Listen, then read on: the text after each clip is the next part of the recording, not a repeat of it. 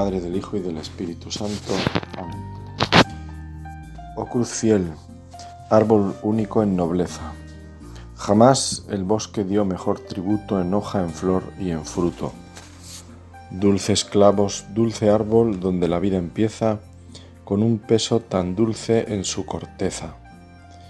Cantemos la nobleza de esa guerra, el triunfo de la sangre y del madero, y un redentor que en trance de cordero, sacrificado en cruz, salvó la tierra. Dolido mi Señor por el fracaso de Adán, que mordió muerte en la manzana, otro árbol señaló de flor humana que reparase el daño paso a paso. Y así dijo el Señor, vuelva a la vida, y que el amor redima la condena. La gracia está en el fondo de la pena, y la salud naciendo de la herida. Oh plenitud del tiempo consumado, del seno de Dios Padre en que vivía, ved la palabra entrando por María en el misterio mismo del pecado. Quien vio en más estrechez gloria más plena, y a Dios como el menor de los humanos. Llorando en el pesebre, pies y manos, le faja una doncella nazarena. En plenitud de vida y de sendero, dio el paso hacia la muerte porque él quiso. Mirad, de par en par el paraíso abierto por la fuerza de un cordero. Vinagre y sed la boca apenas gime, y al golpe de los clavos y la lanza, un mar de sangre fluye, inunda, avanza por tierra, mar y aire, y los redime. Ablándate, madero, tronco abrupto, de duro corazón y fibra inerte, Doblégate a este peso y esta muerte que cuelga de tus ramas como un fruto. Tú, solo entre los árboles crecido para atender a Cristo en tu regazo, tú, el arca que nos salva, tú, el abrazo de Dios con los verdugos del ungido. Al Dios de los designios de la historia, que es Padre, Hijo y Espíritu, alabanza al que en la cruz devuelve la esperanza de toda salvación, honor y gloria. Amén. Con este himno de la liturgia de las horas, la Iglesia nos invita a contemplar la cruz de nuestro Señor. En este día de Viernes Santo, día de ayuno y oración sobria. Un día para rezar al crucificado. Mirad al árbol de la cruz, donde estuvo clavada la salvación del mundo. Se canta en cientos de idiomas en las iglesias en este día, en aquellas que viven bajo la amenaza de la persecución o el frío de la indiferencia, en pueblos y grandes urbes, incluso al aire libre en algunos lugares lejanos. La esposa sigue cantando con esperanza a quienes puedan y quieran responder venid a adorarlo. Hoy se nos invita a mirar a este árbol. Hoy más que nunca porque las razones higiénicas impiden besar, como es tradición, la imagen del crucificado. Hoy podremos hacer un gesto de veneración o adoración hincando la rodilla. En cualquier caso, y con el corazón siempre podremos responder, Te adoramos Cristo, y te bendecimos, porque con tu santa cruz redimiste al mundo. Al terminar la celebración de la Cena del Señor, vimos cómo el sagrario quedaba vacío y el sacramento eucarístico se reservaba en el monumento. Allí se visitaba a Jesús mejor, dejábamos que la sencillez de esta presencia silenciosa hiciera eco a las palabras de la institución. Este es mi cuerpo, esta es mi sangre, que será derramada por vosotros y por muchos para el perdón de los pecados. Haced esto en memoria mía. La religiosidad popular expresa esta fe en la presencia de Cristo en este misterio, animando a visitar los llamados monumentos en las iglesias en las que se hubiera celebrado la cena y por tanto se había reservado el sacramento de amor. El amor de los amores al que cantábamos y adorábamos en la hora santa, en el silencio de la noche, este año adelantada por cumplir con los horarios del toque de queda. Día de ayudar con limosnas a los más pobres. En algunos lugares esto se hace expresivo en la colecta especial a favor de Cáritas y en otras iniciativas, siempre con esa mirada en las palabras del Señor. En esto conoceréis que sois mis discípulos, si os amáis unos a otros. Una manifestación efectiva del amor, porque el amor siempre es efectivo, es la ayuda económica. Esta llamada al bolsillo tan común en la Iglesia se prolonga el viernes con la colecta a favor de los cristianos de Tierra Santa. No hacen falta muchos argumentos para animarnos a colaborar.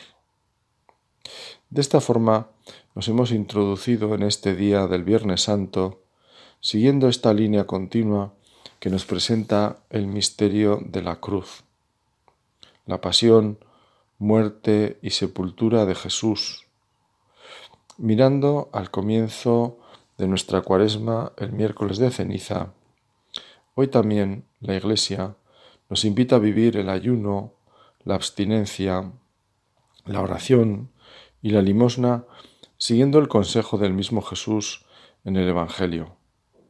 Cuando oréis, cuando ayunéis, cuando hagáis limosna, nos dijo y nos sigue diciendo Jesús, hoy no hagáis como los hipócritas todos recordamos el texto porque el Maestro explicaba las cosas de una forma fácil de recordar.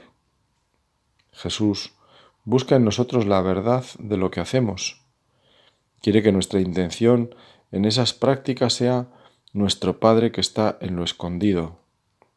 Jesús solía apartarse a lugares desiertos, en momentos también de desierto, como es la noche, para rezar.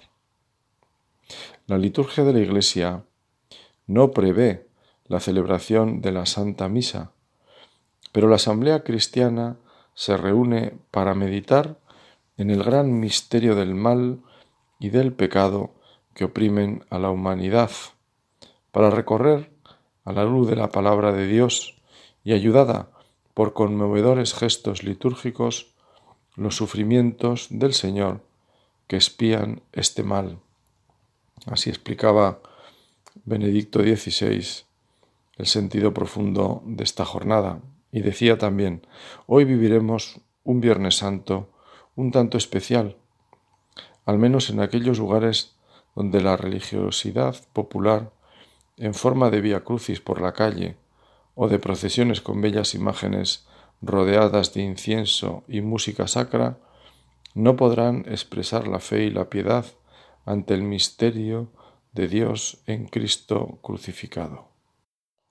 Este día lo vivimos desde la celebración litúrgica de la muerte del Señor y respondiendo a la llamada de Jesús, que siempre tiene sentido, pero hoy si cabe más, a entrar en nuestro cuarto y cerrar la puerta para rezar al Padre que ve en lo escondido.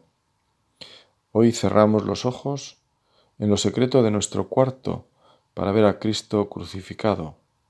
Escándalo para unos y otros. Mirar a Cristo crucificado para dejarnos mirar por Él. Este es un buen ejercicio para rezar. Rezar con pocas palabras. Cuando vayáis a rezar, no uséis muchas palabras, pensando que por eso os harán caso. Ya sabe Dios lo que necesitamos antes de pedirlo pero hoy no vamos a pedir, hoy vamos a estar como María al pie de la cruz, como el joven Juan, el que vio y luego escribió para que nosotros creamos. Muchos santos han encontrado en la cruz un libro de la sabiduría. Es el libro del amor de Dios, porque tanto amó Dios al mundo que dio a su Hijo unigénito, para que todo el que cree en Él no se pierda, sino que tenga vida eterna, nos dice el propio Juan. Queremos mirar al crucificado porque en él está la salvación. En esa mirada sabemos que está nuestra respuesta siempre débil e inconstante al amor entregado de Dios. Ojalá tengamos de alguna forma la experiencia que cuenta Santa Teresa de Jesús después de unos cuantos años de vida religiosa ante una imagen de Cristo flagelado y desfigurado. Allí entendió cuánto la amaba Dios y qué pobremente había correspondido ella, y nos dice que se arrojó junto a esta imagen bañada en lágrimas.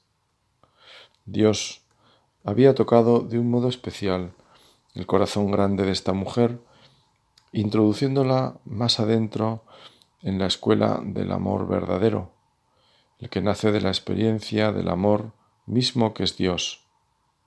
¿Quién nos va a enseñar a amar mejor que el amor mismo que es Dios?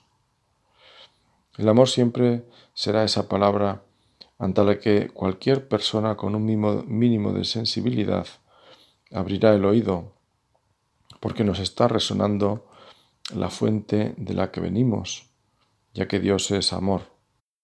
Y cuando el que habla es Dios mismo, no hay eco, porque habla el amor, y a veces sin palabras, como sabe hablar el amor.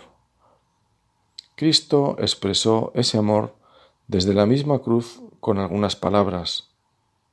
El Evangelio recoge palabras de Cristo al buen ladrón, a Juan y a Santa María, al Padre del cielo, palabras también desde un dolor extremo, tengo sed. Siempre palabras generosas, palabras sin límites en el amor. Jesús desde la cruz habló del paraíso, hoy estarás conmigo. Jesús habló al cielo, Padre, perdónales. Jesús habló con un corazón que es cielo. Ahí tienes a tu madre, le dice a Juan, al que Jesús amaba de un modo especial. Y las palabras a Santa María, ahí tienes a tu Hijo, en las que la Iglesia nos ha querido ver a todos, a ti y a mí. Jesús que desde la cruz nos deja una madre. Ahí tienes a tu madre. María se quedará enseguida sin hijo, pero acaba de acoger a una multitud nueva de hijos e hijas que comienza por Juan, tan joven para descubrir la maldad humana frente a la bondad del Hijo del Hombre. En este día nos acercamos también a María, como hijos suyos, la soledad de María, que cierra los pasos de la procesión del Santo Entierro y que siempre es la más concurrida, porque el sentido común y la fe nos lleva junto a la Madre, que es donde nos llegan siempre los acontecimientos dolorosos de la vida. Buscamos el amparo de la Madre. También hoy, en nuestra oración, buscamos ese amparo. Con esa oración la más antigua, en la que llamamos a la Virgen Madre de Dios. Bajo tu amparo nos acogemos, Santa Madre de Dios. No desoigas nuestras súplicas en la oración que te presentamos. Antes bien, líbranos siempre de todo peligro, oh Virgen gloriosa y bendita. Esa mirada a la cruz es también una mirada a la Virgen, y la mirada a la Virgen nos devuelve a la cruz. Es el momento para pedirle a la Virgen, que bien nos conoce, todo lo que llevamos en el corazón. Cuando se quiere subrayar el desvelo y la atención de una persona y la constancia en el bien, se suele decir, es como una madre. Y es que el amor de madre es así, constante, porque las madres nos llevan siempre en el corazón. Así nos lleva Santa María, comenzando por los más necesitados de la misericordia de Dios. Por eso nos atrevemos a pedirle a nuestra Madre por nosotros y los que nos rodean. Como en círculos cada vez más amplios, ponemos en su corazón inmaculado lo que hay en el nuestro, o lo que hay en el del Papa, porque así rezaremos con un sentido universal, católico, todos con Pedro, a Jesús por María. Sabemos que dos palabras de Jesús desde la cruz acompañaron siempre en el corazón la vida de Santa Teresa de Calcuta. Tengo sed significa también que Jesús está enamorado de ti. Estas son las palabras que suelen estar, según dicen, estaban siempre en el lugar donde solía estar Madre Teresa. Madre Teresa supo ver que la sed de Jesús contiene toda la pasión de Dios. Saber que Dios suspira por el amor de cada hombre la conmovió tan profundamente que le cambió la vida. A partir de aquel momento, y siguiendo unas locuciones divinas que se prolongarían por espacio de un año, se fue fraguando en su interior la necesidad de saciar la sed de Jesús sirviendo a los más pobres de los pobres. Tengo sed es el amor apasionado de Dios por los hombres, que tiene sed de amar y ser amado. Así expresaba un buen conocedor de Madre Teresa lo que la cruz le había inspirado al corazón a esta santa. Cristo tiene sed de tu sed, había escrito ya muchos siglos antes San Agustín, igual que tenía sed de la sed de la samaritana. Cristo le ofrece un agua que salta hasta la vida eterna, la única que puede calmar la sed profunda que el salmista expresa. Mi alma está sedienta de ti, mi carne tiene ansia de ti, como tierra reseca, agostada, sin agua. Tu gracia vale más que la vida te alabarán mis labios. Esta necesidad de alimentarnos de Dios es lo que hace que la Iglesia nos permita participar de la comunión sin el cáliz, porque no se celebra la Eucaristía. La Eucaristía reservada ayer en el monumento hoy es consumida por los fieles que comulguen, quedando así la Iglesia pendiente de la cruz que ha sido adorada al terminar la celebración. Comulgar es también una forma de vislumbrar ya el horizonte de la Pascua, la presencia de Cristo resucitado en las especies sacramentales, su cuerpo y sangre, que son vida eterna, que nos renueva y renueva el mundo, porque la Sagrada Eucaristía es, no lo olvidemos, renovación del sacrificio de la cruz. La misa es el sacrificio mismo de la cruz con todo su valor infinito. Ha venido a mi memoria una misa a la que tuve ocasión de asistir acompañando la visita pastoral del arzobispo a un centro de deficientes profundos. Era un centro relativamente reciente y creo que era la primera vez que acudía allí un obispo para visitar a los residentes con todo el personal de servicio del centro y lógicamente los familiares que quisieran y pudieran acercarse. Como colofón a la visita, se celebraría una misa en el gimnasio del centro y se administraría también el sacramento de la confirmación a los residentes. Todavía guardo una viva impresión de la misa en la que no hubo momentos de silencio como era de prever, incluso en algunas ocasiones, sobre todo en la homilía, una cierta algarabía dada la condición de los residentes, por cierto, todos ya adultos. Años después, el obispo, al comentar aquella celebración, recordaba perfectamente el nombre de alguno de aquellos. La misa nos impresionó. Quizás se hizo más palpable y entendible esa realidad sacrificial de lo que allí celebrábamos. Quedaba más claro que con independencia de nuestra capacidad para acoger ese misterio, Dios se nos ofrecía como salvación a todos, igual a los deficientes que a nosotros que no lo éramos, o sí, delante de ese misterio que nos supera. Quizás aquellos que llamamos deficientes profundos estaban participando de ese misterio desde sus capacidades tan limitadas con más corazón al menos con un corazón más limpio. Cuando menos expresaban una alegría y emoción difícil de olvidar. La cruz es un ofrecimiento de salvación y alimento que nos fortalece. Allí se ofreció el dolor de las familias ante la incertidumbre del futuro de estas personas.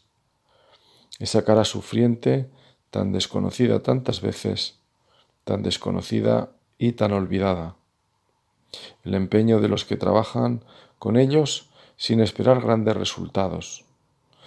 Allí, allí un avance, un pequeño avance, sí que es un gran paso. La pregunta por el sentido de unas vidas que humanamente no tienen expectativas de desarrollo, tal como lo entendemos comúnmente, es decir, en términos de trabajo y autonomía, de salud y desarrollo de capacidades para insertarse en la sociedad. Está clarificada en el misterio de la cruz y la luz que allí celebramos, toda esta realidad. Ante este panorama, Cristo ofrece el misterio de su muerte y resurrección. Cristo, elevado sobre la cruz, atrae nuestras miradas para cambiar nuestras vidas mirando hacia lo alto.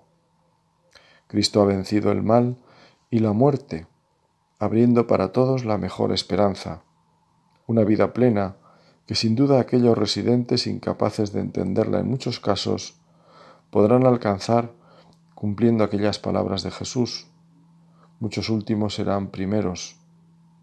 Como Lázaro en vida recibisteis males, pero gozaréis de la plenitud de la vida.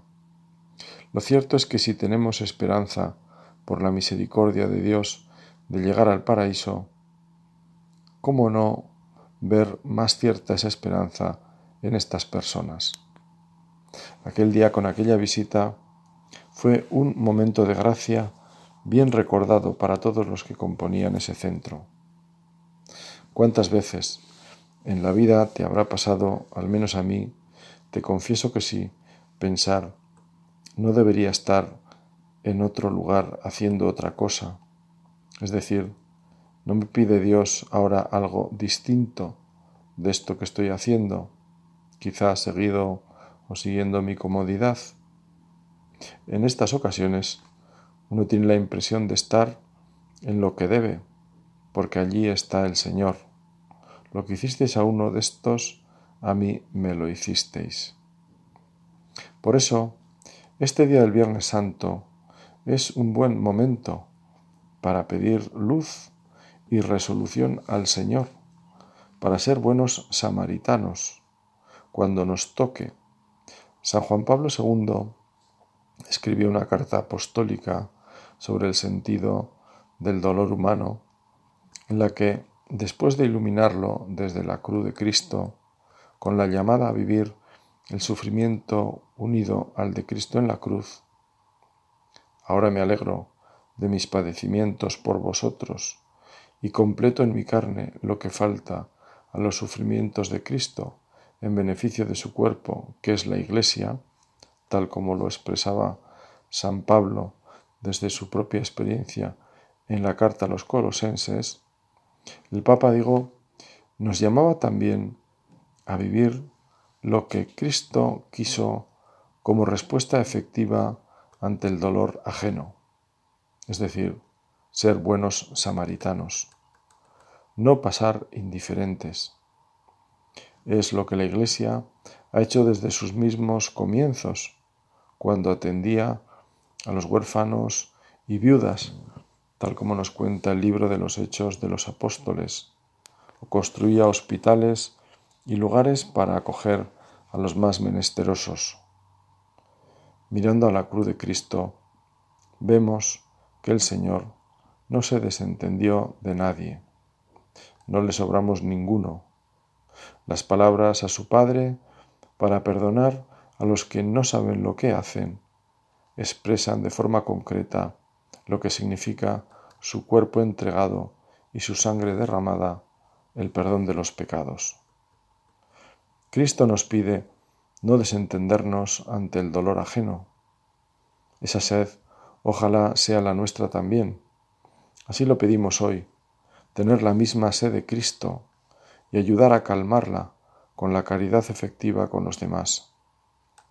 Seguro que la mirada a la cruz nos puede limpiar, como a los israelitas mordidos en el desierto por las serpientes. Elevado en la cruz, atraes nuestras miradas para poder comprender sobre todo con el corazón que tu cruz tiene que ver con la mía y en ella está la respuesta a la mía. Y que en la misa puedo vivir y hacer verdad lo que San Pablo vivía. Estoy llamado a ser uno con Cristo, es decir, a hacerme lo que como. Si participo del cuerpo y sangre de Cristo, estoy llamado también a participar de su vida entregada. Cristo se nos da como alimento para que también nuestra vida se entregue como alimento para los demás. Al final damos lo que hemos recibido. Cruz y luz están unidas por la resurrección del Señor y nuestras cruces, que las necesitamos para seguir al Maestro. Si alguno quiere venir en pos de mí, niéguese a sí mismo, cargue con su cruz y sígame. Están iluminadas por la luz del resucitado Sabemos que Él va con nosotros.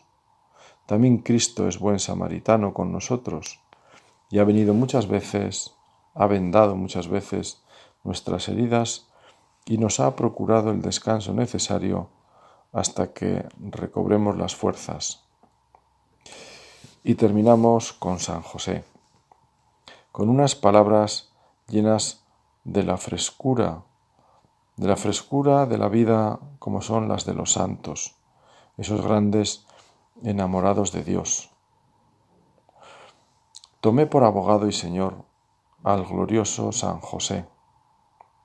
Isabel de la Cruz, monja carmelita, comentaba sobre Santa Teresa, de quien eran estas palabras, que era particularmente devota de San José. Y he oído decir se le apareció muchas veces andando a su lado. No me acuerdo hasta ahora haberle suplicado cosa que la haya dejado de hacer. Es cosa que espanta las grandes mercedes que me ha hecho Dios por medio de ese bienaventurado santo, seguía Santa Teresa de Jesús. No he conocido persona que de veras le sea devota que no la vea más aprovechada en virtud, porque aprovecha en gran manera a las almas que a Él se encomiendan. Solo pido, por amor de Dios, que lo pruebe quien le creyere, y verá por experiencia el gran bien que es encomendarse a este glorioso patriarca y tenerle devoción. Pues si te parece, vamos a seguir este consejo Bien fácil nos lo pone Santa Teresa, porque dice, aunque sea a modo de prueba, como suele ocurrir con los consejos de los santos, seguro que no nos vemos defraudados. Por eso, como digo, terminando este rato de meditación, este día de Viernes Santo, ante la cruz de Cristo, nos encomendamos a Él, porque si la cruz es el libro abierto del amor de Dios, donde la palabra hecha carne se nos hace silencio amoroso, sufrimiento entregado, si eso lo ponemos en manos de San José, que es el maestro de vida interior que decía Santa Teresa, seguro que de todo eso saldrá gracia abundante para nuestra vida. Así sea.